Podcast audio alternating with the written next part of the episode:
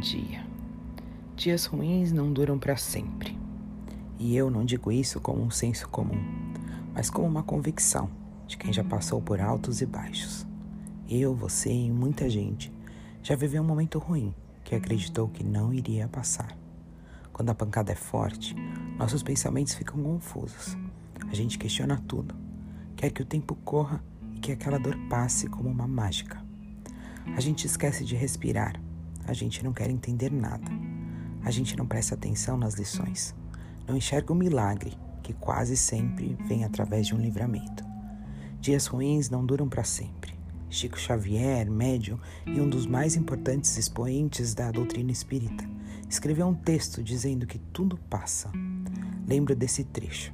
Guardemos a certeza pelas próprias dificuldades, já superadas, que não há mal que dure para sempre semelhante à enorme embarcação que às vezes parece que vai sossabrar diante das turbulências de gigantescas ondas. A agitação faz parte do roteiro. A tempestade testa a nossa paciência, a nossa fé e a nossa sabedoria. Mas nada disso vai durar para sempre. Vai passar, mas não enquanto a gente colocar essa angústia para debaixo do tapete. É preciso sentir, é preciso parar de ter vergonha de ser humano, de evitar de ter carne e osso. É preciso ser intenso nos sentimentos, todos eles, pois só quando chegamos no fundo do poço somos provocados a tentar fazer o caminho de volta à superfície.